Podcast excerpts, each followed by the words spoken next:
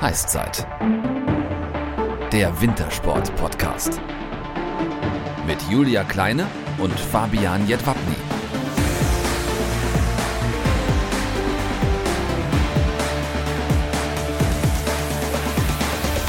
Servus und moin moin. Heißzeit Folge 9. Ja, Wahnsinn. Eine Folge vor der 10. vor dem Jubiläum, Julia. Aber deswegen haben wir heute nochmal was ganz Besonderes am Start. Wir sind nicht wie sonst zu dritt, sondern heute sind wir mal zu viert. Das liegt daran, dass wir heute Zwillinge zu Gast haben, nämlich die Biathletinnen Maren und Janine Hammerschmidt. Ja, und da freuen wir uns natürlich ganz besonders, dass vor allem auch beide zugesagt haben. Wir sind ja dafür bekannt, etwas andere Interviews zu führen. Und deswegen ähm, freut euch auf eine ganz, ganz tolle Folge mit einer aktuellen Athletin und einer Leistungssportlerin, die allerdings schon vom Leistungssport zurückgetreten ist. Apropos, wie sieht es eigentlich bei uns Wintersportlern aus? Gibt es irgendwas Neues äh, aus dem Newsroom, lieber Fabi? Ja, leider wieder nicht so viel. Das liegt daran, dass zum größten Teil auch die Sommer Grand Prix, die jetzt gerade aktuell stattfinden sollten, durch die Corona-Krise leider abgesagt worden sind. Ja, warten wir auf den Winter ähm, und deshalb starten wir ohne Fehlschuss ins Interview. Julia, erzähl uns doch mal, wer die Hammerschmidts eigentlich sind. Viele Jahre lang haben unsere heutigen Gästinnen gemeinsam der Konkurrenz in Loipe und am Schießstand gezeigt, wo der Hammer hängt, beziehungsweise der doppelte Hammer, denn die beiden sind Zwillinge, geboren 1989 in Frankenberg, dann aber im Hochsauerlandkreis in Winterberg aufgewachsen und für den dort ansässigen Skiverein SK Winterberg startend und vor allem extremst durchstartend. Über diese Zeit und natürlich noch viel mehr sprechen sprechen wir jetzt hier in der Heißzeit mit den beiden. Deshalb herzlich willkommen, Janine und Maren Hammerschmidt. Schön, dass ihr da seid. Hallo. Ihr dürft auch was sagen. Hallo, also schwierig mit dem Timing. Ähm, bevor wir allerdings anfangen mit dem Fragenhagel, ihr habt den Zuhörern ja auch was mitgebracht, was sie später gewinnen können. Erzählt uns doch mal bitte, was das ist. Ähm, ja, ich habe mich dafür entschieden, ein Stirnband als Gewinnspiel äh, quasi herzugeben. Ein Fissmann-Stirnband. Hat das eine besondere Bedeutung für dich? Also wenn es ein, ein orangenes wird im Fissmann-Design, dann ist das ein Wettkampfstirnband. Dann hat es schon eine besondere Bedeutung. Okay, also dieses Stirnband könnt ihr bei uns gewinnen, wenn ihr uns bei Instagram und oder Facebook folgt und eure Fragen an eure Stars stellt. Wir posten dort nämlich. Das ist auch frisch gewaschen, versprochen. ist da nicht super. der Wettkampfschweiß noch drin. Ja, dann äh, müsst ihr euch einfach melden und äh, Fragen stellen. Denn ähm, wir posten nämlich vor jeder neuen Folge ein Bild der Sportler äh, oder der Sportler, die wir zu Gast haben werden. Und unter allen Einsendungen wird dann später per Social Media ausgelost, wer dieses Stirnband von Janine und Marin Hammerschmidt zum Beispiel gewinnen wird. Also macht mit. Es lohnt sich. Wir drücken euch die Daumen. Ja, in einem Interview von euch beiden habt ihr mal gesagt, wir sind nicht die klassischen Zwillinge. Was meint ihr damit? Ja, also ich glaube, man, man stellt sich Zwillinge immer so vor, die ziehen gerne das Gleiche an und ähm, leben leben dieses, diesen Flair und das haben wir eigentlich nie gerne gemacht. Ähm, das kam erst viel, viel später. Ich glaube, so ab 20, 22, wo wir uns dann auch räumlich getrennt haben, da fanden wir es dann cool, mal das Gleiche anzuhaben. Aber wir haben schon immer versucht, irgendwie, dass wir ja eine Trennung irgendwo hinkriegen, was aber einfach auch ziemlich schwer war. Deswegen glaube ich, fanden wir Zwilling sein nicht immer gerade cool, oder Maren? Ja, also ich habe es glaube ich letztens auch noch zu irgendjemandem gesagt, zu einer Freundin oder so. Äh, ich wollte nie Zwilling sein früher. Also wir fanden das teilweise auch anstrengend, ja, weil man immer als eine Person irgendwie in der Schule gezählt wurde. Und dann natürlich im Sport waren es immer die Hammerschmidts und nicht äh, Janine oder Maren. Aber so, ich würde auch sagen, so seit wir etwas älter und reifer sind, seit ja, 2022, finde ich super. Also ich möchte nicht mehr ohne, ohne meinen Zwilling leben müssen, weil man man halt, das ist schon eine besondere Beziehung, die man hat. Das ist auch was anderes, glaube ich, als Geschwister können auch eine tolle Beziehung sein und ist sicherlich auch so, aber ja, wir sind dann halt nochmal vielleicht ein bisschen was anderes. Ja, das sind doch äh, schöne Worte. Dann passt das doch direkt mal zu unserem etwas heute ungewöhnlicheren Start, denn ihr könnt direkt mal zu Beginn Vorurteile beiseite räumen, die ihr als Zwillingsschwestern in den letzten Jahren ja wahrscheinlich immer wieder zu hören bekommen habt. Ähm, was stimmt, was stimmt nicht? Du hast es gerade schon so ein bisschen angesprochen, Janine. Zwillinge kleiden sich immer gleich. Frage ähm, Nummer eins. Also vielleicht, wenn die Eltern das cool finden, stimmt das am Anfang, aber ich äh, glaube, sobald man denken kann und das äh, stimmt das nicht. Also würde ich sagen. Ja. Okay, dann kommen wir. Ja, wir wollten halt auch, auch immer unbedingt individuell sein und deswegen haben wir es allein schon über die äh, Klamotten gelöst. Dann kommen wir zu der zweiten Aussage. Zwillinge stehen immer auf denselben Typen. Ja, ja. der, der arme Typ. Können Janine und ich, glaube ich, bestätigen, dass das gar nicht so ist. Also ich glaube nicht, dass wir da grundsätzlich wie so einen Typen verfolgen oder Muster, aber es war jetzt so in der, man konnte da noch keine Parallelen feststellen, sagen wir es mal so. Bin das zum Glück nie in die Quere gekommen. Ja, das auch, genau. Ja, sehr gut. Das ist ja bei Freundinnen auch immer so das Ding, ne? dass man sich unter Freundinnen auch nicht in die Quere kommt. Das Ja. ist auch super. Ähm, genau, kommen wir zu der dritten Aussage. Zwillinge haben eine ganz besondere Verbindung. Ja, Ähm, ja, das würde ich schon auch sagen. Jetzt nicht ganz so spirituell, wie man das manchmal hört, so wenn Janine ähm, was fühlt und dann fühle ich es nicht direkt auch.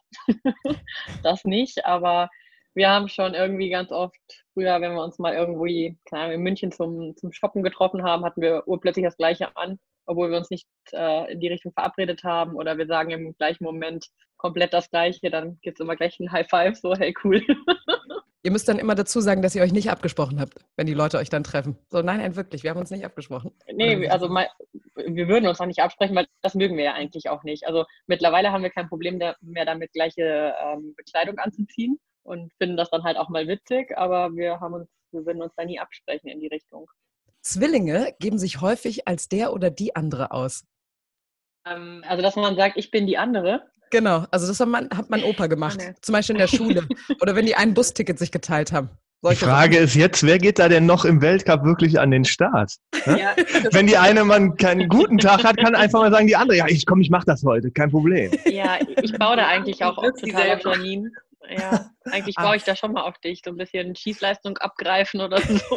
ja, wir können dieses Hase- und Igel-Ding machen, dass du halt läufst Ja, und ich kann schießen. das wäre gut.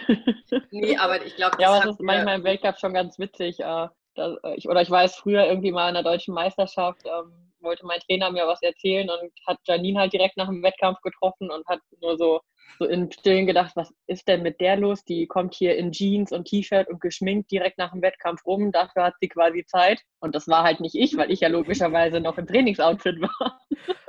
Oh Also solche Sachen gibt es dann halt auch mal.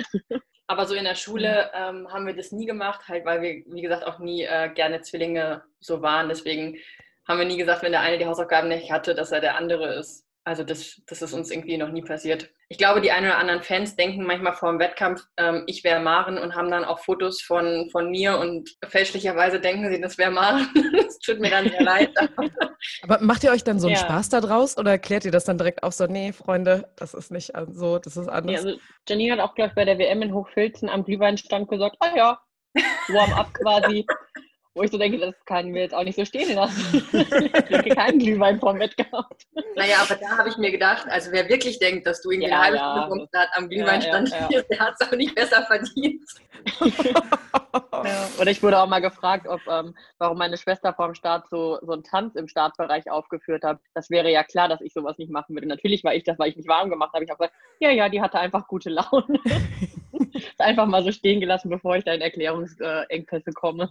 Ist auch manchmal einfach besser, einfach stehen lassen. Ja, also ich meine, ich habe gedacht, ich will jetzt da niemanden irgendwie. Der, er hatte das schon so in seinem Kopf und war sich sicher, habe ich gedacht, ach, ist ja eigentlich auch egal. Obwohl witzig wäre auch mal den Interviewer zu fragen, bist du dir sicher, dass ich überhaupt Marin, äh, Mar- Marin Hammerschmidt bin? Einfach so, Ja, das, hat, das hatte ich tatsächlich schon auch mit Sky Sports. Den Moderator kenne ich ganz gut und der hat schon ab und zu gesagt, jetzt muss ich Der aber Christian mal ganz kurz Akbersade? noch mal, ja, Ja. Äh, nachfragen. Du bist es schon wirklich, oder? Bevor er da in einem Fettnäpfchen tritt. Weil er wusste, dass Janine auch durch die Mixzone spaziert. Äh, der arme Chrissy. er übersteht das. er, er schafft das, er schafft das schon.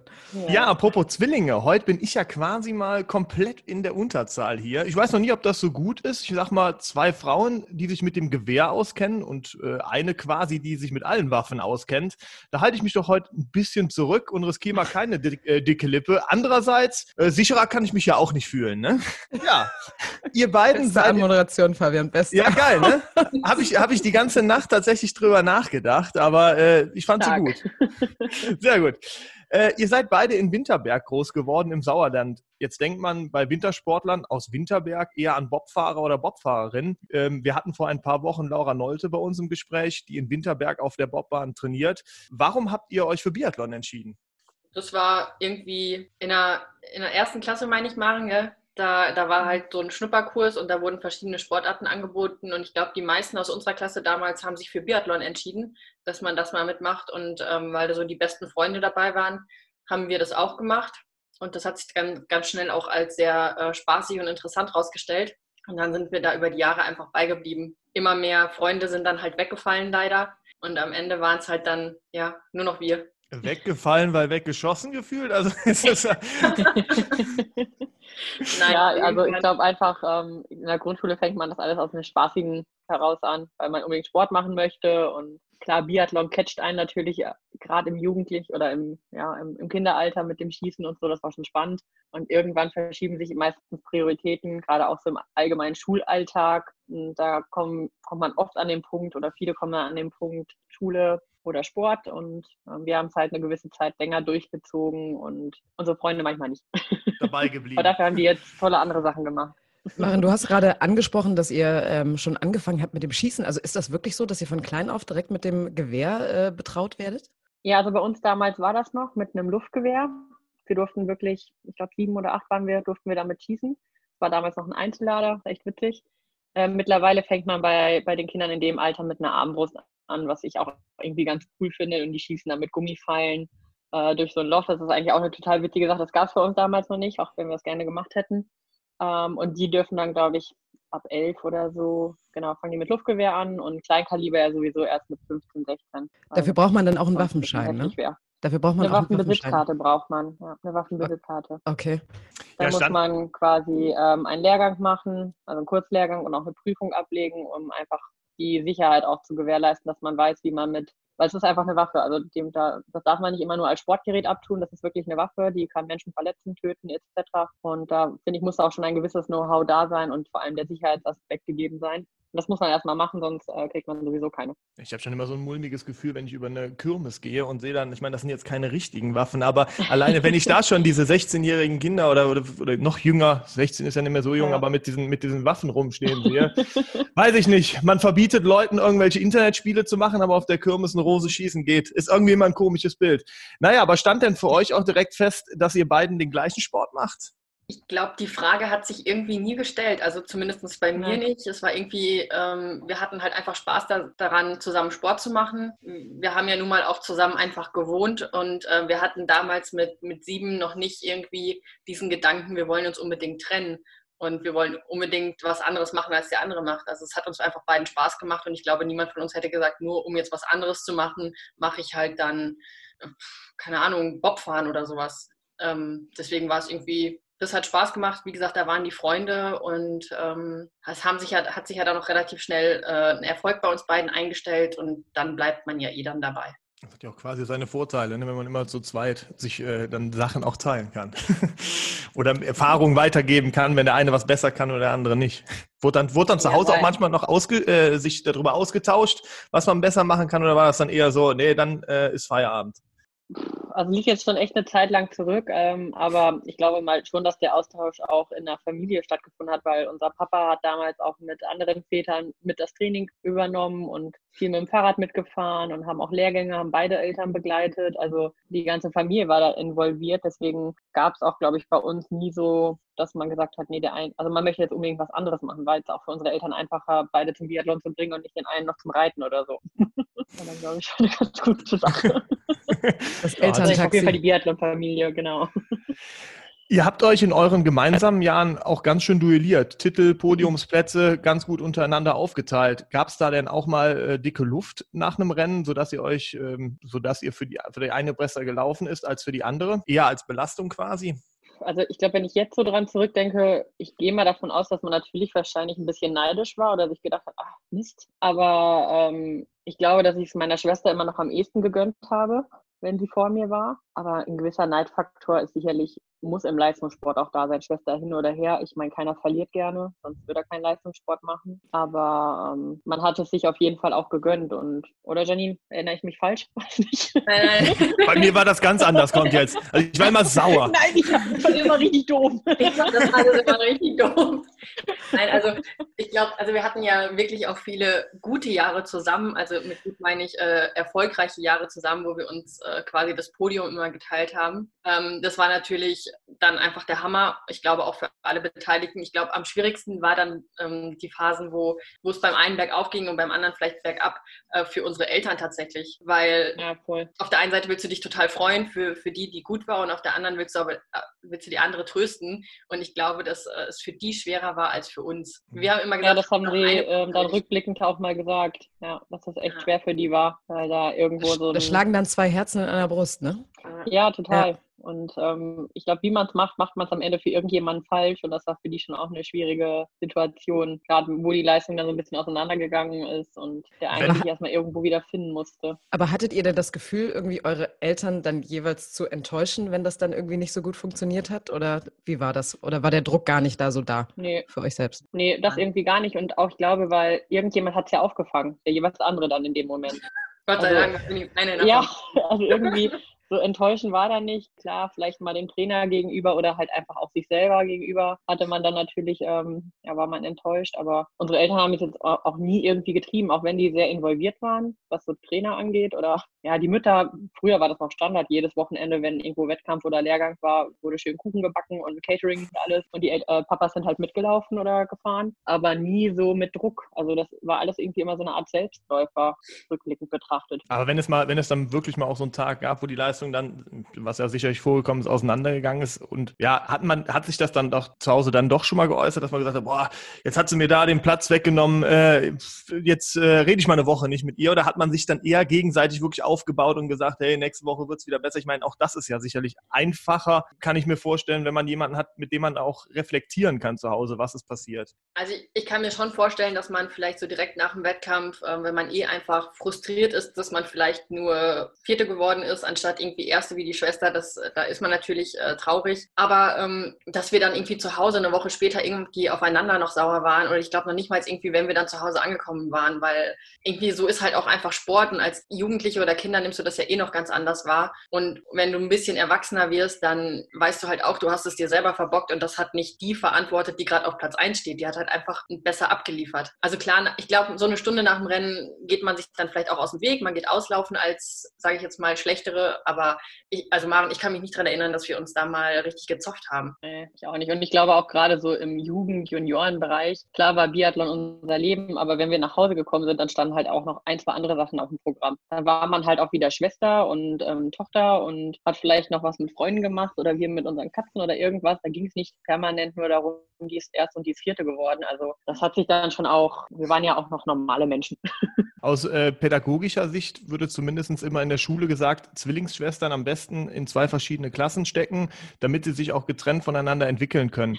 Das geht natürlich in einem oder ein und derselben Sportart etwas schlechter, aber ihr habt es trotzdem ganz gut gelöst. Maren ist zur Trainingsgruppe von Rico Groß nach Ruhpolding gewechselt, Janine ist nach Mittenwald zur Trainingsgruppe von Magdalena Neuner gegangen. Genau, da haben wir uns dann nach dem Juniorenbereich äh, entschieden, dass wir, wenn wir in den Damenbereich gehen, die Trainingsstätte wechseln wechseln wollen, einfach den Bedingungen zuliebe. Und ich weiß noch, dass das gar nicht, dass wir da gar nie drüber geredet haben untereinander, was wir machen wollen. Das war irgendwann, habe ich einfach gedacht, boah, ich muss es Janine jetzt sagen, dass ich nach Huppolding will. Und dann habe ich mir so ewig bei, ich glaube, bei einer Laufeinheit rumgedruckst. Und irgendwann habe ich dann gesagt, und sie so, ja, ist doch gut, ich gehe nach Mittenwald. Und ich denke so, und ich mache mir die ganze Zeit Gedanken. das war, ähm, es war einfach klar und es war auch für beide voll in Ordnung, weil wir beide wussten, dass ähm, genau das brauchen wir. Und es hat sich auch herausgestellt, dass es ähm, das Beste war, was uns passieren konnte, dass wir uns räumlich getrennt haben. Was nicht Sie heißen soll, dass wir uns gehasst haben, aber es war definitiv an der Zeit, dass wir ähm, jeder mal unser eigenes Leben leben. Ihr habt euch dann räumlich getrennt, um euch halt eben auch weiterzuentwickeln, aber hat euch das dann irgendwann doch genervt, immer miteinander irgendwie verglichen zu werden? Du hast das eben so schön gesagt, Maren, mit diesem, ja, da kommen die Hammerschmidt-Zwillinge. Also ihr wart ja dann trotzdem irgendwie immer die Zwillinge. Hat euch das irgendwann mal genervt? Genervt? Ja, ja, also das kann ich schon so sagen und Janine auch. Ne? Ja, doch. Also, aber deswegen haben wir uns halt auch getrennt, um wenigstens da so ein bisschen Abstand zu gewinnen. Ich meine, ähm, natürlich ist es auch so noch weiter so geblieben. Also in der Familie ja sowieso. Das sind immer die Zwillinge, die irgendwie zusammenkommen. Aber als wir dann wirklich in Ruhpolding und Mittenwald jeweils unser eigenes Ding gemacht haben, waren wir in der, in der Trainingsgruppe selber schon die eigene Person. Also das auf jeden Fall. Hattet ihr jeweils irgendwelche Strategien, wie ihr euch jeweils voneinander getrennt persönlich entwickeln könnt? Dass ihr euch selber findet als Sportler und auch als Mensch? Hm, also ich glaube, da gab es keine direkte Strategie. Es war für uns, glaube ich, einfach zum einen der Tapetenwechsel, den wir beide gerne wollten. Und ähm, dann natürlich das Zurechtfinden in der neuen Trainingsgruppe hat wahrscheinlich einiges dazu beigetragen, dass, dass man sich dann auch ja, in irgendeine Richtung entwickelt hat. Und ich weiß, dass wir uns spätestens nach zwei Wochen, glaube ich, wo wir den Trainingsstandort gewechselt haben, haben wir uns das erste Mal in München oder so getroffen und ähm, haben uns halt mega gefreut. Und das war für uns so der, wo wir gesagt haben, es war richtig gut, dass wir das gemacht haben, weil jetzt freuen wir uns wieder aufeinander und telefonieren oft miteinander. Das war eigentlich recht schön. Also war das im Grunde um die Strategie, euch räumlich zu trennen? Ja, definitiv. Ja. ja. Die deutsche Biathlon-Geschichte, die ist ja eine sehr erfolgreiche, vor allem bei den Frauen mit Magdalena Neuner, dann auch Petra Behle, Antje Miserski, Simone Greiner, Peter Memm, Uschi Diesel in den 90ern, ja alles Olympiasiegerin, Weltmeisterin, Gesamtweltcupsiegerin. Sind das damals auch eure Vorbilder gewesen oder hattet ihr überhaupt Vorbilder? Ja, doch, auf jeden Fall. Also ich meine, wer, wer zum Beispiel eine Uschi Diesel irgendwie nicht als Vorbild hatte, der, der wäre, glaube ich, auch nicht im Biathlon gelandet. Aber ich glaube, bei uns waren es dann doch eher die, die, die Männer, die irgendwie unser Vorbild waren. Also mal bei Maren ganz... Aha. Ganz, Aha. Warum auch immer. Komischerweise. Ja, äh, bei Maren ganz extrem der Raphael Poré. Ähm, ah. Ich glaube, bei mir war es schon immer irgendwie Ole einer Björn der so über einem schwebte. Ähm, aber klar, auch in den, in den eigenen Reihen ähm, wollte man dann natürlich so sein. Damit wird ja auch dieses Vorteil aufgehoben, dass ihr beide auf denselben Typ steht, ne? Das ist jetzt eindeutig ja. bewiesen. Frank Frankreich und Norwegen. Das hat es nochmal bewiesen. Seit den äh, 60ern gibt es jetzt eure Sportart Biathlon. Ne? Die Kombination aus Langlauf und Schießen, zunächst allerdings nur für die Männer. Erst 1987 gab es dann äh, die ersten deutschen Meisterschaften auch für Frauen, zwei Jahre bevor ihr geboren wurdet. Wenn ihr dann heutzutage auf diese Zeit zurückschaut, was sagt ihr denn zu diesen Sportlerinnen, wie unter anderem Uschi Diesel, du hast es gerade gesagt, ja, die damals wirklich durchs Feuer gegangen sind für diesen Sport, ja, die Wegbereiterin waren. Denn die Akzeptanz von Frauen im Biathlonsport, die war ja damals überhaupt nicht gegeben. Also ich habe mir Bilder angeguckt, wo die Männer wirklich am Rand stehen und die Frauen halt eben wirklich auslachen. Richtig fies, wie, wie im Frauenfußball. Wie, wie seht ihr das heutzutage, wenn ihr darauf zurückschaut? Also ich hatte da ähm, vor noch nicht ganz äh, lange Zeit auch eine Doku drüber gesehen oder einen kleinen Bericht. Ich glaube, ich hatte ARD oder ZDF drin. War schon spannend, wo dann ähm, eine Petra Bede oder auch eine Katrin Appel damals so erzählt haben, wie sie da dazu gekommen sind und wann sie das erste Mal laufen durften und dass sie es einfach mal probiert haben. Ja, also muss eine schwere Zeit gewesen sein, aber wahrscheinlich auch eine spannende. So die, äh, die ersten Frauen im Biathlon zu sein, ist, glaube ich, auch etwas, wo man im Nachhinein sich denkt, boah, cool, das haben wir geschafft und haben halt irgendwie diesen Weg geebnet für alles, was jetzt gerade läuft. Ich glaube, kann man in gewisser Weise ziemlich stolz sein, dass man da Teil einer, ähm, ja, einer neuen Ära geworden ist. Aber klar, es ist auch wie mit Frauenfußball, wie du sagst, oder auch ähm, Frauen-Skispringen in den letzten Jahren, das ist immer noch so ein bisschen, wird manchmal belächelt, was also ziemlich unnötig ist, weil es ist der gleiche Zeitaufwand, der gleiche ähm, Trainingsaufwand steckt dahinter. Nur, dass man sich als Frau einfach noch ein bisschen mehr anstrengen muss, um auch die gleiche Anerkennung zu bekommen. Kämpfe, was jetzt im Biathlon, glaube ich, nicht mehr der Fall ist. Also habe ich genau, das Gefühl. Das, das wäre die nächste Frage gewesen. Also kämpft man im Biathlon noch gegen Klischees oder ist das nicht mehr so? Nee, also gar nicht. Also, nicht, ich habe noch nicht darüber nachgedacht und ähm, ich glaube, das zeigt einfach, dass es auch nicht so ist. Ja, das ist doch gut so. Endlich. ja, ich glaube auch durch so, so Frauen wie eine Magdalena Neuner, die in Deutschland das äh, Niveau oder Biathlon nach vorne gebracht hat oder auch Laura Dahlmeier. Ähm, ja. Also wenn, wenn wir da noch irgendwie klischeebehaftet wären, das, das wäre Irrsinn. Ich bin da eurer Meinung. So. Ja. Fabian, was sagst du? Fabian, ich bin natürlich auch eurer Meinung, 100 Prozent. Das ist jetzt voll Überzeugung und nicht einfach nur, ja, nee, der sagt, in nein, der Unterzahl. So, ja, die Waffen sind gerade auf mich gerichtet. Ihr könnt es nicht sehen, ich muss es sagen. Nein, ich sehe es natürlich genauso. 2013 haben sich dann eure Wege getrennt, wenn man das so sagen kann. Janine, du hast deine aktive Biathlon-Karriere beendet. Warum? Ähm, also ich hatte irgendwann, ich glaube es war 2011, ähm, habe ich im Sommer ziemliche Knieprobleme bekommen und wie so ein Sportler das halt macht, da kann Maren wahrscheinlich nachher auch ein Lied von singen, denkt man immer schon, es geht und mit ein bisschen Physio, Osteopathie und dem einen oder anderen äh, Schmerzgel komme ich da schon durch den, durch den Sommer, damit ich im Winter starten kann. Und das hat ähm, dann bis zur deutschen Meisterschaft im im, Herbst funktioniert. Und dann ging halt gar nichts mehr. Dann bin ich auch noch aufs Knie gefallen. Und dann musste ich die Deutsche abbrechen. Und dann wurde ich auch äh, relativ schnell operiert in München da wurde dann auch gesagt, es hätte eh schon gemacht werden müssen. Und dann hatte ich eine Arthroskopie, weil im Knie ziemlich viel kaputt war. Und dann bin ich den, den Winter äh, so langsam erst wieder ins Training gekommen und muss einfach sagen, ich habe dann danach die Saison und auch die Saison drauf einfach nicht mehr den Leistungsstand abrufen konnte. Also ich konnte das nicht mehr abrufen, was ich vorher abrufen konnte.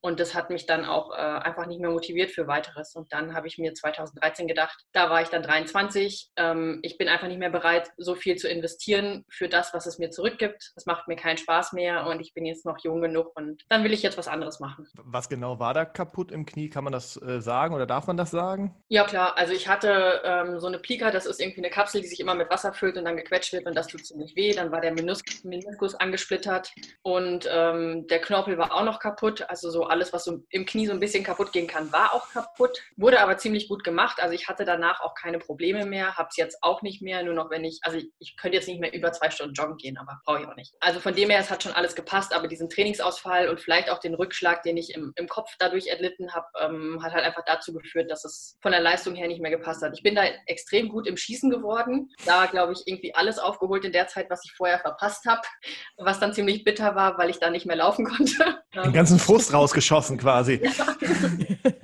ja, ich kann da sehr gut mit dir leiden. Ich habe äh, Ähnliches äh, erlebt. Also mein Knie ist auch ähm, durch. Ich werde jetzt vermutlich das zweite auch noch gemacht bekommen, aber deshalb weiß ich, äh, dass Joggen über zwei Stunden ein extrem schwieriges Thema ist. Mhm. Aber ähm, du bist schon älter als 23, Fabi, das äh, muss man dazu sagen.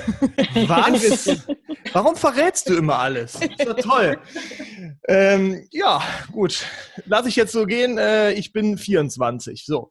Ähm, wie war das denn am Anfang? 24,5. Ja, jetzt ist aber gut jetzt. Äh, wie war das denn am Anfang? Hast du lauter Dinge gemacht, die du durch deinen Leistungssport auf der Strecke geblieben sind? Oder wie ging es dir in, den erst, in der ersten Phase nach dem Rücktritt? Hattest du quasi so einen Plan B? Ähm, ja, also es war schon schwierig. Ich bin dann auch direkt äh, von Mittenwald wieder zurückgezogen nach, nach erstmal nach Winterberg ähm, und wusste nicht so richtig direkt, was ich machen möchte, weil ähm, also ich hatte mich zwar in der Saison schon damit beschäftigt, dass ich aufhöre, aber in der Saison habe ich mich nicht damit beschäftigt, was ich dann danach mache. Und ähm, so von jetzt auf gleich den, den Wohnort Ort zu wechseln, eine Zeit lang auch wieder bei den Eltern einzuziehen und auch einfach dieses Trainingsgefühl nicht mehr zu haben und auch die, die Kollegen um einen rum, das war schon sehr schwierig. Ähm, ich hing dann auch so ein bisschen in der Luft, habe mich dann dazu entschieden, ähm, beim Zoll meinen Weg zu gehen, weil ich ähm, erstens auch irgendwo in, in der Nähe von der Heimat bleiben wollte, habe das dann in Münster gemacht, wo ich auch Verwandtschaft habe. Ähm, ich würde sagen, ich habe schon so ein paar Sachen dann aufgeholt oder nachgeholt. Also ich bin definitiv das eine oder andere Mal feiern gegangen, was ich sonst nicht gemacht hätte. Äh, hatte natürlich viel mehr Zeit, Freunde zu besuchen ähm, und sonst, sonstige Sachen zu machen, irgendwie, irgendwie auch in kurzfristige Urlaube zu fahren. Aber es ist jetzt nicht so, dass ich sage, boah, ich habe jetzt erstmal alles gemacht, was ich äh, vorher verpasst habe, weil man hat nicht das Gefühl, dass man so viel verpasst hat. Gab es denn schon mal diesen Moment, wo du gesagt hast, äh, ja, den Rücktritt habe ich jetzt irgendwie ein bisschen bereut?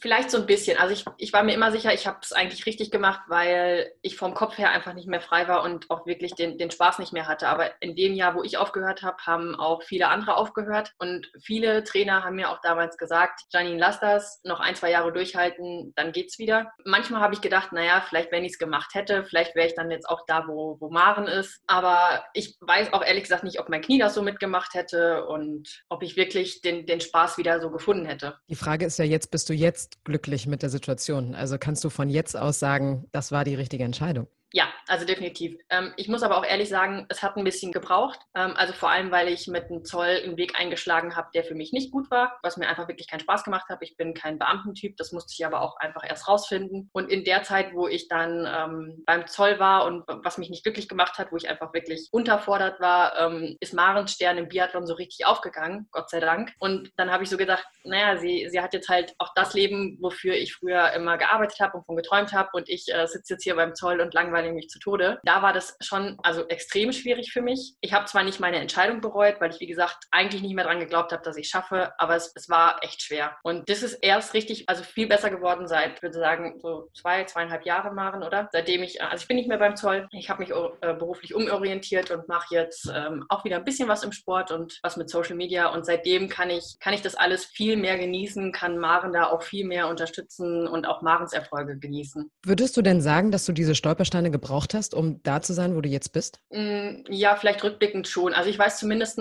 was ich nicht will. Und ähm, ich meine, diese, diese fünf Jahre insgesamt, die ich beim Zoll war, die, die haben mich ja auch geprägt. Also ich habe da Disziplin auch nochmal auf eine andere Art und Weise gelernt. Ich habe, das war so mein erster Berufseinstand. Ähm, das ist auch nicht alles leicht. Ich war auch wieder viel unterwegs mit, mit ganz, ganz anderen Menschen, als die man im Sport trifft. Ja, fünf Jahre sind lang. Ich hätte vielleicht nur zwei Jahre da, ähm, da sein können. Aber ich glaube, es wäre nicht so lang gewesen, wenn ich es nicht gebraucht hätte. Und und, jetzt weiß ich oft zumindest, was ich nicht will und in welche Richtung ich will. Und ich glaube, es hat Maren und mir auch irgendwie ganz gut getan. Als Leistungssportler musst du ja auch ziemlich diszipliniert sein, um das Training zu absolvieren. und immer wieder deine Leistung zu bringen. Hat dir diese Disziplin in deinem Privatleben geholfen? Wie sehr hat dich, die, hat dich der Leistungssport als Privatperson geprägt? Also definitiv total. Also ich glaube, das kann jeder äh, Leistungssportler auch bestätigen, der irgendwann in die Berufswelt oder ähm, umsiedelt. Man hat einfach Disziplin gelernt. Also wenn, wenn etwas ansteht, man macht es einfach und man fängt auch nicht an zu meckern. Und ich stelle das jetzt auch wieder im Beruf ähm, immer wieder fest. Wenn es eine Deadline gibt, wann wir was abgeben müssen, dann ist das für mich eine Deadline und dann habe ich nicht zu diskutieren. Ich mache das halt einfach. Und das sagen wirklich viele äh, Arbeitskollegen oder auch mein Chef. Ähm, das ist etwas, was ein Sportler einfach mitkriegt und was auch, finde ich, ein Sportler irgendwie zu einem, ja, vielleicht zu einem guten Kollegen oder so macht. Zuverlässigen Kollegen zum Beispiel. Ja, genau, ja. zu einem zuverlässigen Kollegen. Also wie gesagt, man, man hat Disziplin vom, wir haben es von, von Kindheit an mitgekriegt, von mit sieben Jahren und vor allem, was man auch einfach von, von klein auf gelernt hat, dass man für sich alleine sorgen muss. Also klar, Maren ich hatten uns immer, aber wir mussten immer auf Lehrgängen, wir waren irgendwie acht und waren irgendwie unterwegs. Irgendwie hinter mit zwölf warst du zwei Wochen unterwegs, mit 15 drei Wochen allein in Norwegen. Man kann einfach für sich selber sorgen, man heult nicht rum. Ich finde schon, dass es einen total prägt und diese Zeit würde ich niemals eintauschen wollen. Hattet ihr denn, äh, oder Janine, hast du noch Kontakt zu ehemaligen Mitstreiterinnen? Mm, zu einem Paar, aber das gibt es auch ähm, vermehrt durch, also durch Maren natürlich bin ich irgendwie immer da am Ball geblieben. Ähm, und dadurch, dass ich jetzt ähm, mit Fissmann da was mache, ähm, bin ich noch so mit ein paar Leuten in Kontakt, aber nicht mehr so, wie, wie das früher war. Also ich hatte früher so eine beste Freundin, ähm, die hat zwei Jahre nach mir aufgehört und wir haben am Anfang noch echt versucht, Kontakt zu halten, aber jeder hat sich dann halt einfach so, so viel entwickelt und war so viel unterwegs, dass irgendwann ging es einfach nicht mehr. Sind die Wege dann auseinandergegangen. Du hast es ja eben schon mal angedeutet, äh, Social Media, jetzt Fiesmann, ähm, du bist ja dem Biathlon irgendwie treu geblieben. Erklär uns doch mal genau, was du jetzt machst. Ähm, ja, ich hatte, ähm, als ich noch beim Zoll war, habe ich mal irgendwann mit Maren gesprochen, dass ich gerne so ein bisschen ähm, wieder in den Sport zurück wollte und ob sie da eine Idee hatte. Und dann äh, sind wir irgendwie beide ziemlich schnell drauf gekommen, dass äh, Fissmann da der beste Partner war. Also ich hatte Fissmann halt auch früher immer auf meinem Kopf. Also seitdem ich äh, irgendwie Ski unter den Füßen hatte, war Fissmann ein Partner. Äh, von dem her war da auch die, die regionale Verbundenheit sehr, sehr groß. Und ähm, die hatten dann, ich glaube, ein Jahr vorher mit ähm, so Social Media gestartet, dass sie halt jemanden vor Ort haben, der so ein bisschen Berichterstattung macht und ein bisschen die Sportler interviewt und da durfte ich dann damals dazu stoßen, noch zusammen mit Daniel Böhm damals. Ja, und darüber habe ich dann meine jetzige Firma kennengelernt, Lobeco. Ähm, mein Chef war dort vor Ort und mit dem habe ich ein bisschen gequatscht und ich glaube, er hat dann irgendwann bei Olympia bei dem ein oder anderen Gläschen Gin Maren, das weißt du bei besser, ähm, hat er mit Maren gesprochen und irgendwie gemeint, ob ich, ob ich vom Zoll wegzukriegen wäre und das hat Maren mir dann halt erzählt und das war auch gerade die Phase, wo ich beim Zoll ähm, wirklich nicht so zufrieden war und dann habe ich gedacht, ach komm, ich versuche jetzt einfach mal, ich rufe den, den Lorenz mal an. Und ähm, ja, dann war ich relativ schnell dort und ähm, das hat mir auch Spaß gemacht. Bin dann da ins Wintersportteam gekommen, auch zum Kunden Fissmann, den ich natürlich schon super kannte. Und seitdem ähm, betreue ich mit vielen Kollegen ähm, die Kanäle von Fissmann und ich bin halt auch noch deren Social Media Gesicht ähm, und mache da jetzt so Interviews. Marin, wie war das denn, wie war das denn damals eigentlich für dich, als deine Schwester aufgehört hat? Schlechtes ähm, Schlechtes Thema, ja, ich, ähm, ich weiß es noch, also so ja, ich habe das noch im Kopf. Ich war in Ruppolding, morgens vor der Post, stand ich im Auto oder saß im Auto und dann sagte die, ja, ich schmeiß hin. Genauer Wortlaut. Laut. Und ich so, was machst du? Was schmeißt du hin? Ja, ich schmeiß hin. Und dann ging es immer nur so, ich schmeiß hin. Ich so, ja, was schmeißt du denn jetzt hin? und dann irgendwann so, ja, ich höre auf mit Biathlon. Und das konnte ich überhaupt nicht glauben. Ich dachte, was will der denn da machen? Das geht ja gar nicht.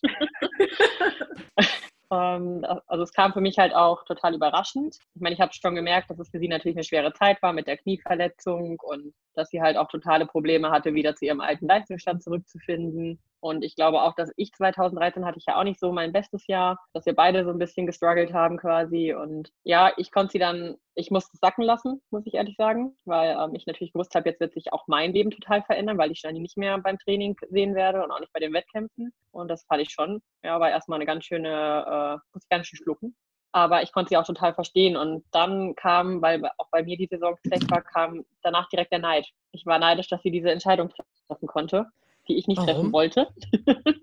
okay. Ja, weil ähm, ich mir gedacht habe, ja, sie hat das so für sich jetzt ganz klar. Also sie war sehr klar mit der Entscheidung und sehr gefestigt und da habe ich gedacht, ja, das, also die will jetzt auch ein cooles Leben führen und ähm, vor allem wird sie es halt irgendwie auch ohne mich führen.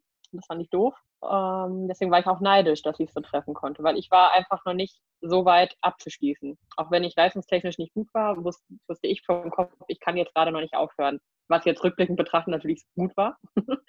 weil sich mein Blatt nochmal gewendet hat. Aber ja, ich glaube, ich habe einfach in dem Moment geahnt, da geht eine, unsere Biathlon-Twins-Ära geht gerade zu Ende und das war natürlich erstmal heftig. Wie seid ihr da durchgekommen? Also habt ihr viele Gespräche geführt oder habt ihr erstmal gesagt, okay, ich möchte dich jetzt irgendwie zwei Monate nicht sehen oder nicht sprechen oder wie seid ihr da Nee, wir sind da mit Gin Tonic durchgekommen. Aha, da ist es wieder. Sehr Das gut. Leben hat endlich einen Gin. Das Leben hat endlich einen Gin. Ja. Prost, sage ich dazu Nee, nur. Äh, Spaß beiseite. Ich, ich wollte nur dazu sagen, wir Äh. machen keine, wir machen keine Werbung für Gin Tonic. Das möchte ich noch ganz kurz Aber wäre sagen. cool, wenn jemand darauf aufmerksam wird. Genau, wäre cool, aber wir Warum machen nicht? das nicht absichtlich. So. Marken braucht hier und da mal Gin. Ab und Oh. Gott, ich sehe die Bildschlagzeile vor mir. Um Gottes Willen. Um Gottes Willen. Liebe Die Bild, Hammer Ich bin Gins. vorher alkoholabhängig. Die Hammer Gins heißt es dann nur noch. Oh, Oh Gott, Gott. okay. Ich, ja, ich, ein neuer ich Hashtag. sollte jetzt mal wieder seriöser werden. Ich werde Ich jetzt sagen, du, du, bist. Social, du bist die Social Media Queen. Ne? Du kannst direkt neue Hashtags. Äh, Der ist gespeichert. Ich würde ich würd den aufnehmen, die Hammer Gins. Ist gut, oder? Okay, den, den merken wir uns mal vor. Sehr gut. Ich glaube, Großgespräche, klar haben wir darüber gesprochen. Es war ja dann auch das Saisonende nah und ich weiß, wir haben Janine bei ihrem letzten Deutschlandpokal am Notschrei einen schönen Abschied bereitet und mit ihren Freundinnen und meinen gemeinsam einen Banner gemalt und bei der Siegerehrung sie verabschiedet. Und sie ähm, hat auch, glaube ich, nochmal ein ganz gutes letztes Rennen gemacht, was schön war. Und dann kam aber auch der. gut? Wird, wird was? Ich erinnere mich, dass wir ewig im Ziel auf dich gewartet haben. Ah, Ich hatte einen richtig schlechten Tag. Ich glaube, am Abend vorher Wollte, Gin getrunken, oder? Richtig schön warten musst. Ja, wollte dich nochmal warten lassen. Ja, oder oder du, du wolltest auch gar nicht, du wolltest gar nicht, dass es vorbei ist. Dass ich, oh, ich könnte noch eine Runde Ja. drehen. Das muss ewig gehen. Ich laufe noch fünf Runden. Ich verschieße jetzt alles. Ja, genau. Ich bin jede Strafrunde gelaufen, damit Janine nicht aufhören kann.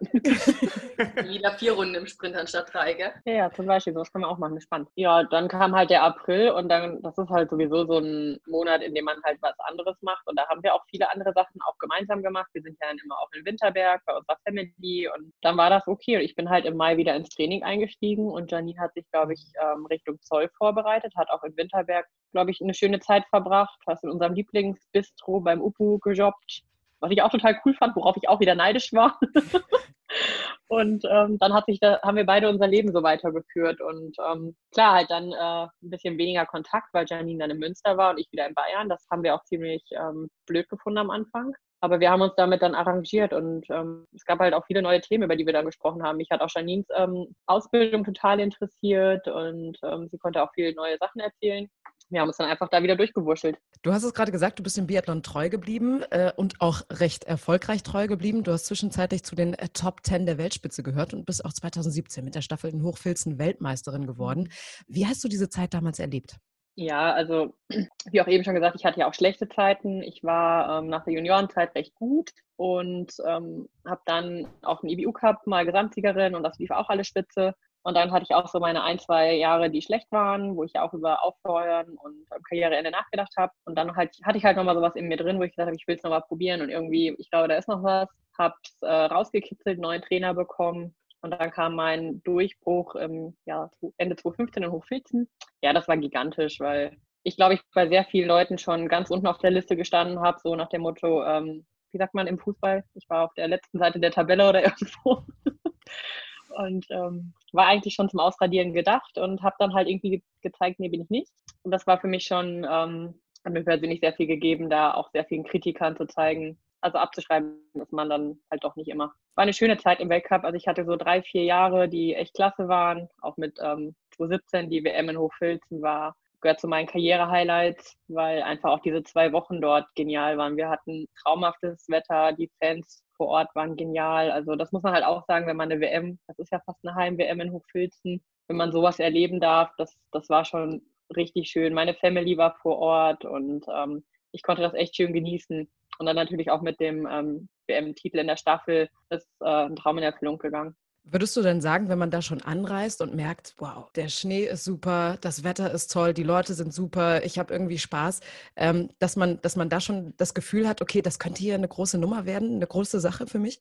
Also ich war im Vorfeld ähm, relativ fit, das weiß ich noch. Also ich habe mich gut gefühlt. Dann hatte ich eine relativ schlechte Vorbereitung, ähm, warum auch immer. Und war eigentlich vom Kopf her so, ich gucke erstmal, was kommt, weil irgendwie fühle ich mich jetzt gerade doch nicht so gut. Und habe natürlich dann, ich bin recht schlecht in die WM eingestiegen, das weiß ich noch. Ich habe den Sprint total vergeigt. Das war für mich, ähm, als hätte mir jemand kurz so einen Hammer vom Kopf gehauen und dann realisiert man, oh verdammt, WM-Rennen, was ist hier gerade passiert? Habe dann den Verfolger so ein bisschen äh, aus einer sehr schlechten Position raus noch versucht zu retten. Hat natürlich auch nichts viel gebracht. Dann kam der Einzel, wo ich ähm, alles geben wollte und bin, da bin ich ja siebte geworden, was wirklich ein super Ergebnis war. Und das war so ein bisschen mein kleiner Umschwung auf, an der WM. Und weil ich ja läuferisch ein gutes Gefühl hatte, ähm, war dann all in für die, für die Staffel und wir hatten im Vorfeld alle anderen Staffeln gewonnen, deswegen waren wir die haushohen Favoriten. Es war natürlich ein Druck, mit dem wir erstmal alle zurechtkommen mussten. Es gab nicht die Möglichkeit, dass wir Zweite werden. Und ähm, ja, dass das am Ende geklappt hat, war natürlich cool. Und auch so die Stimmung im Team war genial. Wir hatten diese Wahnsinnserfolge von Laura die ganze Zeit, dann Bennys Überraschungsweltmeistertitel. Also diese Stimmung auch im Hotel. Wir waren die einzigen damals im Hotel. Also wir hatten ein Hotel für uns alleine. Das war wie, eine, wie ein Familienhotel und das war richtig, richtig schön. Also wenn ich mich zurückerinnere, war diese WM einfach auch ähm, emotional der Wahnsinn. Also wie eine Klassenfahrt eigentlich.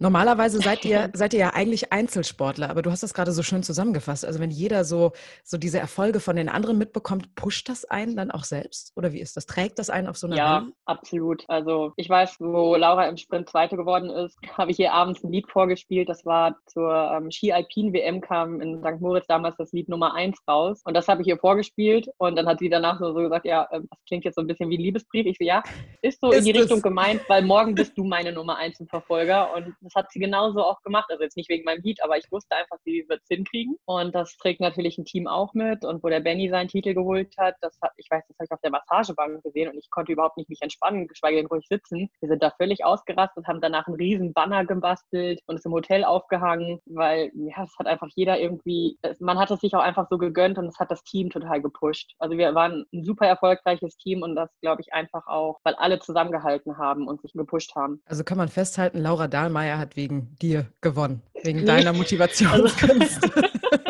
Nur deshalb. Ja, halten wir fest. Alle also Titel gehen eigentlich auf mein Konto. Genau. Also du, du hast, bist zur Hälfte beteiligt. So, kann man sagen. Die Marin ja, wird irgendwann mal, Medaillen geschickt. Ich glaube, die Marin wird irgendwann nach der Karriere mal entweder Trainerin oder Motivationstrainerin. Da genau, Gedankentanken. ah, ich dachte sehr gerne. Du hast gerade von dieser Medaille gesprochen. Ähm, dass eine Medaille zwei Seiten hast, das äh, hat, das kannst du ganz gut nachvollziehen. Du reist als Staffelweltmeisterin äh, bei den Olympischen Spielen 2018 in Pyeongchang an, wirst aber in Südkorea für die Staffel nicht berücksichtigt. Wie war das in diesem Moment für dich, als äh, feststand, okay, du wirst nicht starten? Ähm, ja, also sehr harter Moment. Äh, natürlich etwas, was als Sportler immer passieren kann, was man weiß, gerade bei uns im Team, wenn sechs Mädels vor Ort sind, die alle laufen könnten, wissen wir, zwei dürfen nicht. Ich hatte natürlich eine recht schwere Ausgangssituation, dadurch, dass ich eh nur ein Einzelrennen vorher hatte. Und das habe ich halt nicht so idealerweise genutzt, der Einzel. Da lief meine Olympiapremiere ja so mittelmäßig. Da wusste ich schon, ja, einfach wird es nicht, möglich ist es trotzdem. Ja, die Entscheidung war damals sehr schwer für mich. Ja, es ist immer so die Sache, wie, wie kriegt man etwas erzählt, wie kann man das aufnehmen, wie ist so der allgemeine Rahmen. Und Südkorea war für uns alle super spannend, aber auch eine sehr ähm, schwierige Zeit und gerade auch so Olympische Spiele sind auch emotional total ähm, ja, aufregend. Und ähm, also so der olympische Traum ist halt für mich überhaupt nicht das gewesen, was ich mir erhofft habe. Also so dieses Zelt da, in dem alle gegessen haben und diese Bungalows, die hochgezogen waren mit Plastikwänden ähm, und alles irgendwie so, so halbfertig. Das hatte halt auch nicht so den Flair, den man sich erhofft hatte. Also, also es war nicht Lillehammer Lillehammer 2.0, quasi, so kann man das sagen. Nee, also Lillehammer. Lillehammer ja. fanden ja alle, glaube ich, ziemlich cool und ja. ich glaube auch Sochi war ziemlich cool, so vom Ambiente her und das war Südkorea halt nicht. Dann, wenn man auch keine Erfolge in dem Sinne einfahren konnte, war es auch schwierig und dann ist man einfach auch drei Wochen in so einer kleinen Wohnung mit relativ wenig Möglichkeiten, irgendwas anderes zu sehen und dann ähm, ja, wird quasi der Traum von einer Olympiastaffel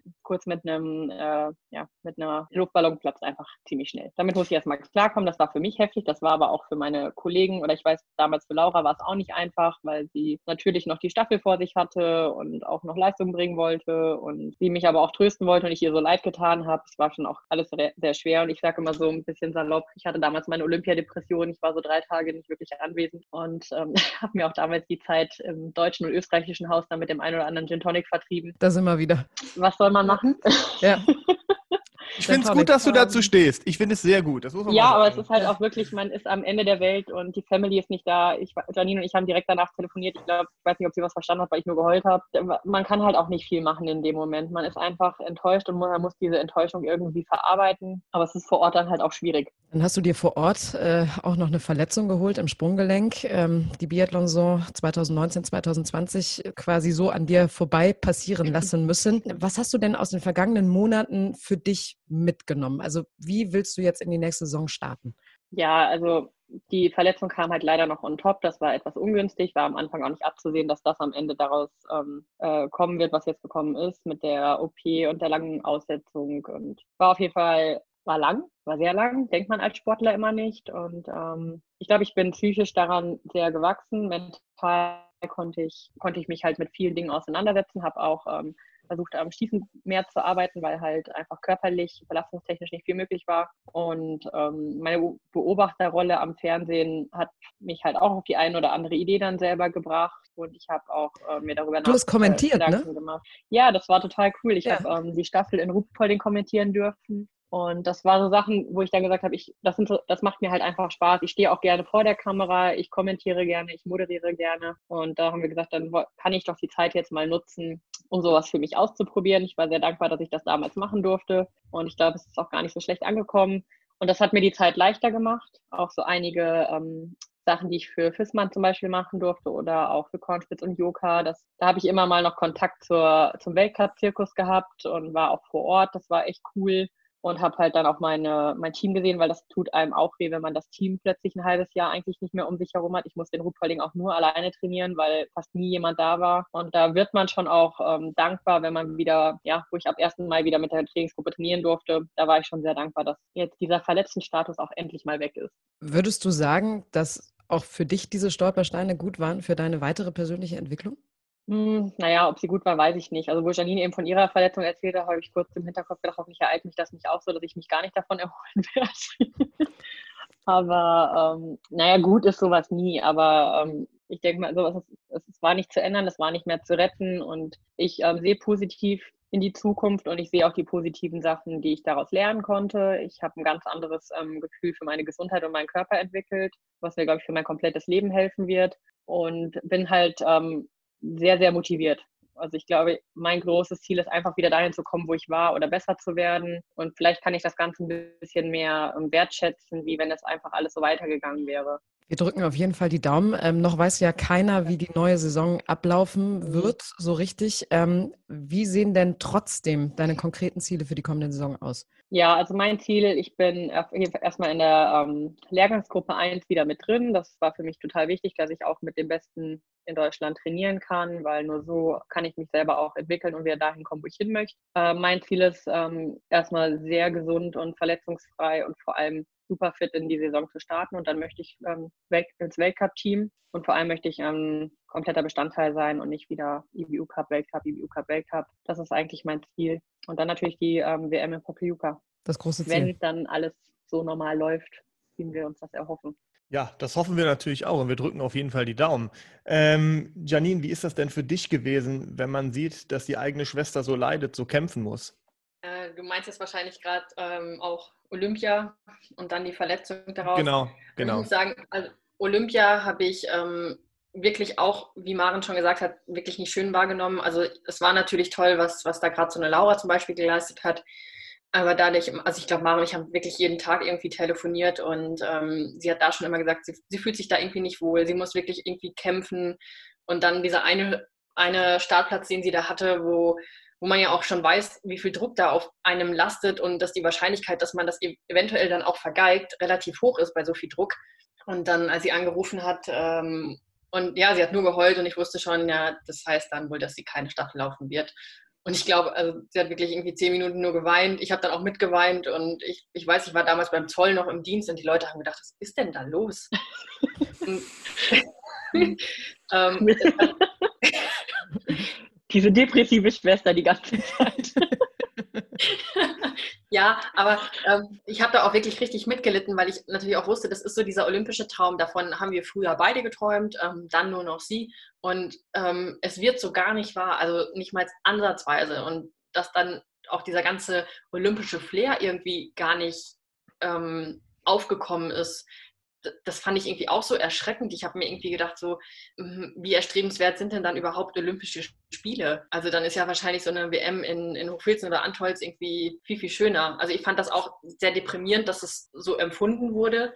Ähm, ich habe versucht, irgendwie sie da weiter zu motivieren, was natürlich in Korea, äh, Korea da einfach gar nicht mehr möglich war. Ähm, wo wir dann aber auch gesagt haben, jetzt, wir sitzen hier einen Haken dran und ähm, nehmen so viel Gin mit, wie es geht. Ähm, Nochmal, wir machen keine Werbung. Ich möchte das dazu. Wir machen ja, keine Werbung. Wirklich. Obwohl, wenn das jemand hört, der, äh, der äh, Gin herstellt oder vertreibt, der kann gerne auch sponsern. Das ist überhaupt gar kein Problem. Ne? Also ja, sowohl. Wir müssen kurz festhalten, ich bin ja Leistungssportler, so viel Alkohol trinke ich auch nicht. Genau, das sollte man auch noch dazu sagen. Fang das dann erstmal auf. Okay, Janine kann auch erstmal trinken. Ja, ja. Janine darf jetzt. Ja, ja. Mhm. Bin auch fleißig dabei. Nein, Quatsch. Sehr gut. Steht auch immer eine Flasche gerade links neben dir, ne? Nein, Spaß. ich glaube, das müssen wir rausschneiden. Das müssen wir rausschneiden. Viel Spaß, Julia. Ja. ja, aber zurück zum Thema ist, ähm, äh, man weiß irgendwann auch gar nicht mehr, was man, was man sagen soll, wie man überhaupt noch helfen kann. Ähm, ich habe dann versucht, sie auf die, die nächsten Weltcups irgendwie zu, zu pushen noch. Ähm, und dann mit der Verletzung ähm, ist natürlich schwierig. Ne? Man, man, sieht jemanden, der, der einmal so ganz weit oben war und dann durch so eine blöde Verletzung, ähm, die natürlich auch noch verschleppt wurde, das ist schon echt bitter. Und da hat dann auch die ganze Familie irgendwie mit zu kämpfen. Aber ich habe dann auch einfach ähm, das so akzeptiert und habe gesagt, hey, das ist jetzt mein Job. Jetzt äh, ist es an mir auch, da ihr irgendwie eine Stütze zu bieten. Und ähm, ich hoffe und glaube, dass das eigentlich ganz gut geklappt hat. Und ähm, ich bin dann auch so ein bisschen der ähm, ich weiß nicht, ob ich das jetzt hier so sagen darf, Arschtreter ähm, geworden. Kannst du ruhig sagen. Okay. Obwohl deine Schwester müsste es ja abnehmen, oder? Also ich finde, du kannst es sagen. Maren? Ja, ja super, super Wortlaut. Darfst du. Genau, und ich versuche einfach mein Bestes, um sie da jetzt ein bisschen zu pushen und vielleicht und hier und da auch nochmal einen Tipp zu geben, wie wie ich früher irgendwie was im Schießen gemacht habe. Ich meine, im Laufen braucht sie da von mir keine Tipps, aber im Schießen, Schießen versuche ich ihr dann noch was mitzugeben. Hm. Dann eine Frage nochmal an äh, Maren. Wenn ich jetzt höre, dass du ähm, Olympia war immer so ein Traum, jetzt ist das alles so schlecht gelaufen, ist man dennoch trotzdem stolz, so etwas mal miterlebt zu haben? Weil viele Sportler sprechen ja immer darüber und sagen, Olympia ist das Größte. Einfach nur mal dabei zu sein, auch wenn man äh, jetzt vielleicht dann aktiv nicht äh, auf der Loipe zum Beispiel war. Hm, also teils, teils. Äh, rückblickend betrachtet bin ich natürlich stolz, bei Olympia dabei gewesen zu sein, weil ähm, das muss man sich auch bewusst machen. Ich war eine von sechs Mädels in Deutschland, die da hinfahren durfte. Das ist ein absolutes Privileg und da will ich auch gar nicht meckern. Ich habe das alles erlebt. Das war auch wieder ähm, eine tolle Erfahrung. Natürlich nicht so, wie ich es mir erhofft habe, aber das ist halt auch ähm, ein persönliches Empfinden gewesen. Ich habe auch mit Sportlern dort zu tun gehabt, zum Beispiel mit Rotlern oder ähm, auch mit, ähm, mit den Skispringern im Valley und so. Die haben das als ähm, eine tolle Olympiade empfunden. Also das ist halt auch, es ist leistungsabhängig, glaube ich, wie man so aus, aus den Olympischen Spielen rausgeht. Und dann hat es auch noch was damit zu tun, ähm, welche Sportart man, glaube ich, betreibt, weil als Biathlet hast du von Anfang bis Ende deine Wettkämpfe und wir hatten nie die Möglichkeit, also selbst ich mit nur einem Rennen hatte nie die Möglichkeit, mir andere Rennen anzuschauen oder andere Wettkämpfe an andere Sportstätten zu fahren, weil wir, weil ich permanent trainieren musste, weil es noch dazu auch relativ kalt war, sodass du dich ähm, gesundheitlich keinem Risiko aussetzen wolltest. Und ähm, wir hatten auch die Möglichkeit, drumherum was zu erkunden. Die Rotler waren zum Beispiel mittendrin dann fertig mit ihren Rennen oder mit ihren Fahrten und konnten halt noch ähm, Seoul zum Beispiel anschauen oder andere unsere Rennen anschauen. Und dann ist Olympia schon cool, wenn du die anderen Disziplinen und alles verfolgen kannst und so diesen Team D-Spirit auch ein bisschen mitnehmen kannst. Das ist uns abgegangen. Wir hatten keine Eröffnungsfeier, wir hatten keine Abschiedsfeier und das sind, glaube ich, alles so Sachen, die das Ganze, diesen Olympia-Flair ausmachen und der ist uns abgegangen. Deswegen hat Team Biathlon einfach auch ja, wir hatten einfach auch so ein bisschen Timing-Probleme. Aber nichtsdestotrotz bin ich stolz drauf, Teil des Teams gewesen zu sein und ist für mich eine Erfahrung. Und ich habe auch gesagt, ich will, ähm, ich habe schon in äh, Korea gesagt, ich will nach Peking. Das kann nicht, äh, das ist nicht der ähm, olympische Traum, von dem ich geträumt habe. Den muss ich nochmal irgendwie mir woanders angucken. Und dann hast du ja ein klares Ziel formuliert. Ähm, ja. Wie würdet ihr euch denn gegenseitig beschreiben? Janine, was ist Maren für ein Mensch? Und Maren, was ist denn Janine eigentlich für ein Mensch? Boah, schwierig. Das ist wirklich super schwierig. Ähm, weiß nicht, vielleicht kann man so ein bisschen, kann man Unterschiede, vielleicht Unterschiede zwischen uns aufzählen. Also ich finde, Maren ist vielleicht, und das, deswegen ist sie jetzt noch da, ähm, wo sie gerade auch ist und ich nicht mehr.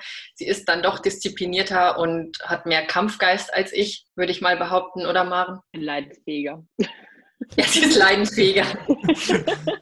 ähm, nee, ja klar. Also da habe ich vielleicht in dem einen oder anderen Moment mehr, mehr Kampfgeist noch. Deswegen bin ich noch Leistungssportlerin. Ja, was, was würde ich bei Janine sagen? Ich, was wir beide, glaube ich, haben oder was, was sie für mich so, sie ist halt einfach meine Stütze. So, ähm, ich, ich, weiß, dass ich jederzeit ähm, 24 Stunden, ich, ich bin nie allein. Also ich meine, das ist ähm, schon etwas und gerade weil sie sich im Sport so gut auskennt und jetzt auch ähm, im Social Media Bereich sich viele Sachen bei uns immer ähm, noch abdecken. Ich, kann, ich kann sie immer anrufen, sie hat immer ein offenes Ohr und das ist so, glaube ich, ein Mensch, den, der mich zu 100 Prozent quasi ähm, kennt und auch irgendwo abdeckt und das ist einfach so mein Partner in Crime. Ja, ich weiß gar nicht, was ich da noch zu sagen soll. Es ist ich bin dankbar Liebe. dafür. Es ist Liebe. Liebe. Es ist Liebe. Ja. Meine Nummer eins, da sind wir wieder, ne? Ja. Ja, du bist Ich auch meine Nummer überholt. Ja, Ja, dann, Janine hat einfach ähm, in die Richtung, glaube ich, auch ein bisschen mehr Gelassenheit, wenn ich so in meinem ähm, Sport- und Weltcup-Geschehen manchmal drin bin und das Gefühl habe mir, ich bin gerade in so einem Strudel oder in einer Spirale, dann erzählt für sie Alltagsdinge und für mich so ist das dann so ein bisschen erdend. Und das ist dann immer manchmal so, ach, erzähl mir einfach irgendwie was aus deinem normalen Leben und das finde ich dann schon immer, das erdet mich auch mal irgendwie so einfach einen Samstag oder Sonntag bei Janine in München zu verbringen, ist so, wuh, neues Leben. das ist halt einfach mal cool. dann äh, das heißt, man kann festhalten, ihr seht euch sehr gerne und unsere Fans äh, sehen ja auch etwas gern. Und zwar, das ist die Verlosung der Giveaways unserer Sportstars. Und da habt ihr ja schon angekündigt, was ihr mitbringt, nämlich ein äh, Stirnband. Vielleicht hat die Janine ja auch noch irgendwas, weil wir sind ja jetzt zu zweit. Vielleicht, ich meine, du arbeitest ja für so einen bekannten Sponsor. Ich habe dich auch schon mal mit Mützen gesehen oder sowas. Vielleicht kriegen wir da noch, ein, äh, noch was Zweites dazu. Ich weiß nicht, geht da Das was? Oder? ich wollte gerade sagen, das werden wir jetzt ausdiskutieren. Das werden wir ausdiskutieren. Und das geht jetzt auch bis zum Schluss. Ja, Und wenn es nur eine Flasche Gin ist, aber irgendwas kriegen wir doch da bestimmt hin, oder? ich, ich muss mal überlegen, weil tatsächlich sitzt eigentlich Maren dort an der Okay. Quelle. Ich habe so meine aushelfen. ähm, ein, Janine, egal was du sagst, ich, ich werde aushelfen. Sehr gut, da haben wir, wir Deal. haben doch, da haben wir doch einen Deal. Sehr gut, sehr gut. Zack. Ja. Genau. Äh, da, jetzt haben wir es gehört. Ihr könnt nämlich zwei Sachen gewinnen dieses Mal. Was ihr dafür tun müsst, äh, tun müsst, folgt uns der Heißzeit H englisches Eis und die Zeit auf Instagram oder Facebook und stellt eure Fragen an die jeweiligen Sportler, äh, Sportstars. Wer kommt, das verraten wir euch immer rechtzeitig auf unseren sozialen Netzwerken. Postet eure Fragen drunter, was ihr von euren Sportstars wissen wollt. Und wir hatten in den letzten Wochen Laura Nolte und Andi Wank, die ja äh, fleißig auch alle Fragen dort schon mal beantwortet haben. Und ich weiß, ihr beiden seid ja auch sehr aktiv äh, bei Instagram. Vielleicht antwortet ihr ja, wenn ihr so ein bisschen Zeit habt. Keine Verpflichtung, aber auch auf die eine oder andere Frage. Ich denke, äh, da können wir äh, sehr sicher sein, oder? Auf jeden Fall. Ja, dann schon mal vielen Dank im Voraus. Und jetzt hat Julia natürlich noch ein paar Fragen für euch. Genau, ich werde noch ein paar Fragen fragen von äh, euren Fans, die uns erreicht haben. Und zwar fragt Tatjana, welche dummen Sprüche müsst ihr euch immer anhören, wenn ihr sagt, dass ihr Zwillinge seid? Ich glaube, wir mussten das nie sagen, weil das hat man einfach offensichtlich immer gesehen. Also deswegen, weiß nicht, Maren, mir fällt nicht Mir fallen jetzt auch keine dummen Sprüche direkt ein. Nee, nee, Okay, ich glaube. Frage ist beantwortet. Vielen Dank, Tatjana, für deine Ja. Frage. Es gab keine dummen Sprüche. Ähm, genau, und dann haben wir noch Lina, die wissen möchte, ob du, Maren, schon weißt, was du nach deiner Karriere machen willst. Du hattest das eben schon kurz angedeutet. Ähm, ja, mich würde auch der mediale Bereich recht interessieren. Ähm, ich könnte mir einen Job vor der Kamera gut vorstellen, auch vielleicht so ein bisschen in Richtung ähm, Journalismus, ja, Moderation. Würde mich sehr interessieren. Man muss sehen, wie, wie groß mein Talent dann tatsächlich ist. Aber das würde mich auf jeden Fall mal interessieren. Ja, wunderbar. Vielen Dank für euer Interesse, für eure Fragen. Wir werden dann in unserer Insta- und Facebook-Story äh, die, das Stirnband verlosen, so, oder die zwei Sachen, die wir natürlich jetzt äh, eingedealt, eingetütet haben. Ja. Ähm, und den oder die Gewinnerin dann benachrichtigen. Vielen Dank für die Fragen. So, und jetzt, liebe Janine und liebe Maren, liebe Gin Twins. Äh, wir sind schon fast am Ende des Gesprächs äh, und haben es fast geschafft. Ich weiß, ich bin wie immer sehr nett, aber auch nur fast, denn quasi gilt es jetzt den letzten Schuss noch zu versenken, bevor es entweder auf die Strafrunde, Strafrunde geht oder zack wieder auf die normale Strecke. Seid ihr bereit dazu? Da gibt es nochmal vier Fragen jetzt. Wir sind bereit. Sie nicken, sehr gut. äh, dann erklärt uns doch mal eure Sportart in einer Minute. Oh, geht schon los. Die Zeit läuft. Ähm, ja, Biathlon, Kombination aus Laufen und Schießen. Je nach äh, Disziplin zweimal oder viermal schießen und je nach Disziplin drei Runden oder fünf Runden. Was soll ich noch sagen? Es findet auf Schnee statt. Wir schießen auf fünf Scheiben, liegend und stehend. Und wie viele Disziplinen gibt es? Die Strafrunde, was öfter mal passiert. Ähm, es gibt äh, fünf Disziplinen. Ja, es gibt dann auch noch den Massenstart 60 und den Supersprint. Das will ich jetzt nicht als Disziplin dazu zählen, aber gibt es auch. In der Schulnote wäre es eine 1 minus gewesen. Eine 1 minus. ähm, ja, jetzt Heute haben wir ja, ge ja, heute habe ich einen großzügigen. Eine Äh. Danke. Jetzt, jetzt haben wir gehört, dass ihr euch ja in eurer Sportart super auskennt. Aber wie steht's denn mit anderen Sportarten? Deshalb erklärt uns bitte, was für euch Rodeln ausmacht.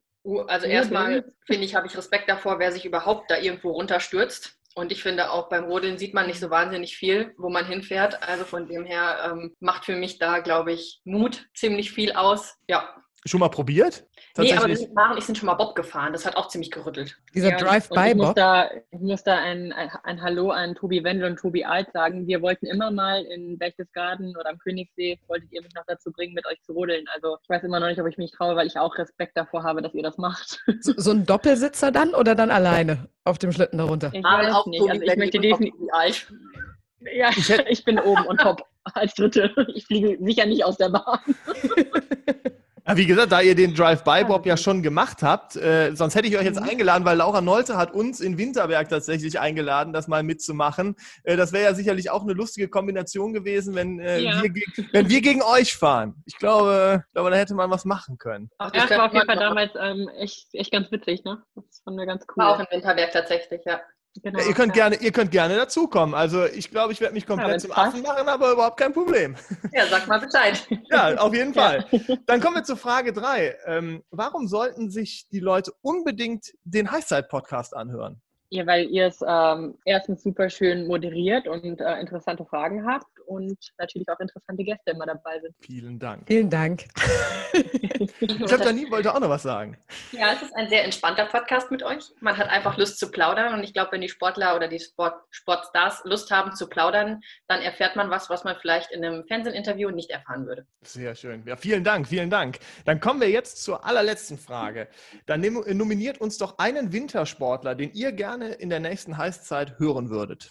Ah, ja. Das ist eine schwierige Frage, ne? Das ist Und Janine hat den Vorteil. an Andreas Wellinger. Eieiei. so wunderbar. Perfekt, Ja, perfekt, perfekt, perfekt. Das wird Ist Druck notiert. ausüben. Ja, dann werden wir, der Wunsch ist geäußert und wir werden jetzt alle. Ja, warte, warte, warte. Moment, das war jetzt ja, ein warte. Wunsch. Das war ein Janine Wunsch. muss auch noch Ach einen so, Wunsch so. abgeben. Entschuldigung, Entschuldigung. Heute, heute gibt es nicht nur zwei Sachen zu gewinnen, sondern auch zwei Wünsche. Zwei Sportler. So. Und dann wünsche ich mir Simon Cem. Ja, dann haben wir jetzt Ja. zwei. Dann haben wir Simon Schemp und einmal Andi Wellinger.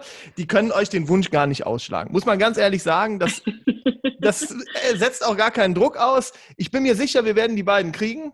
Wir hören uns sicherlich mal in, der, neu, in der kommenden Saison nochmal oder auch Janine. Wir würden einfach mal so ein kleines Telefonat führen, wie es dann läuft, wie es angelaufen ist, wenn ihr Bock habt. Seid ihr dabei? Sehr gerne. Top. Daumen hoch. Ja, Janine und Marin Hammerschmidt, vielen Dank für das Gespräch. Es hat sehr, sehr viel Spaß gemacht. Ich glaube, euch auch, oder? Auf jeden Ja, Fall. wir fanden es auch super. schön. Vielen Dank. Ja, sehr schön. Dann alles Gute und das war es auch für die Heißzeit, zumindest für heute. Wir sind in zwei Wochen wieder für euch da. Jeden zweiten Donnerstag im Monat versorgen wir euch mit einer gehörigen Portion Wintersport für alle, die auch im Sommer nicht ohne können. Natürlich sind wir Social Media mäßig ganz vorne mit dabei. Ihr findet eure Heißzeit bei Instagram und Facebook. Also schaut da doch mal vorbei und seid gespannt auf den nächsten Gast hier bei uns, dem ihr dann eure Fragen stellen könnt. Jetzt sag ich aber Ciao mit Fauststil. Fabi und ich, wir sind raus. Bis zum nächsten Mal und bleibt gesund. Tschüss. Ciao.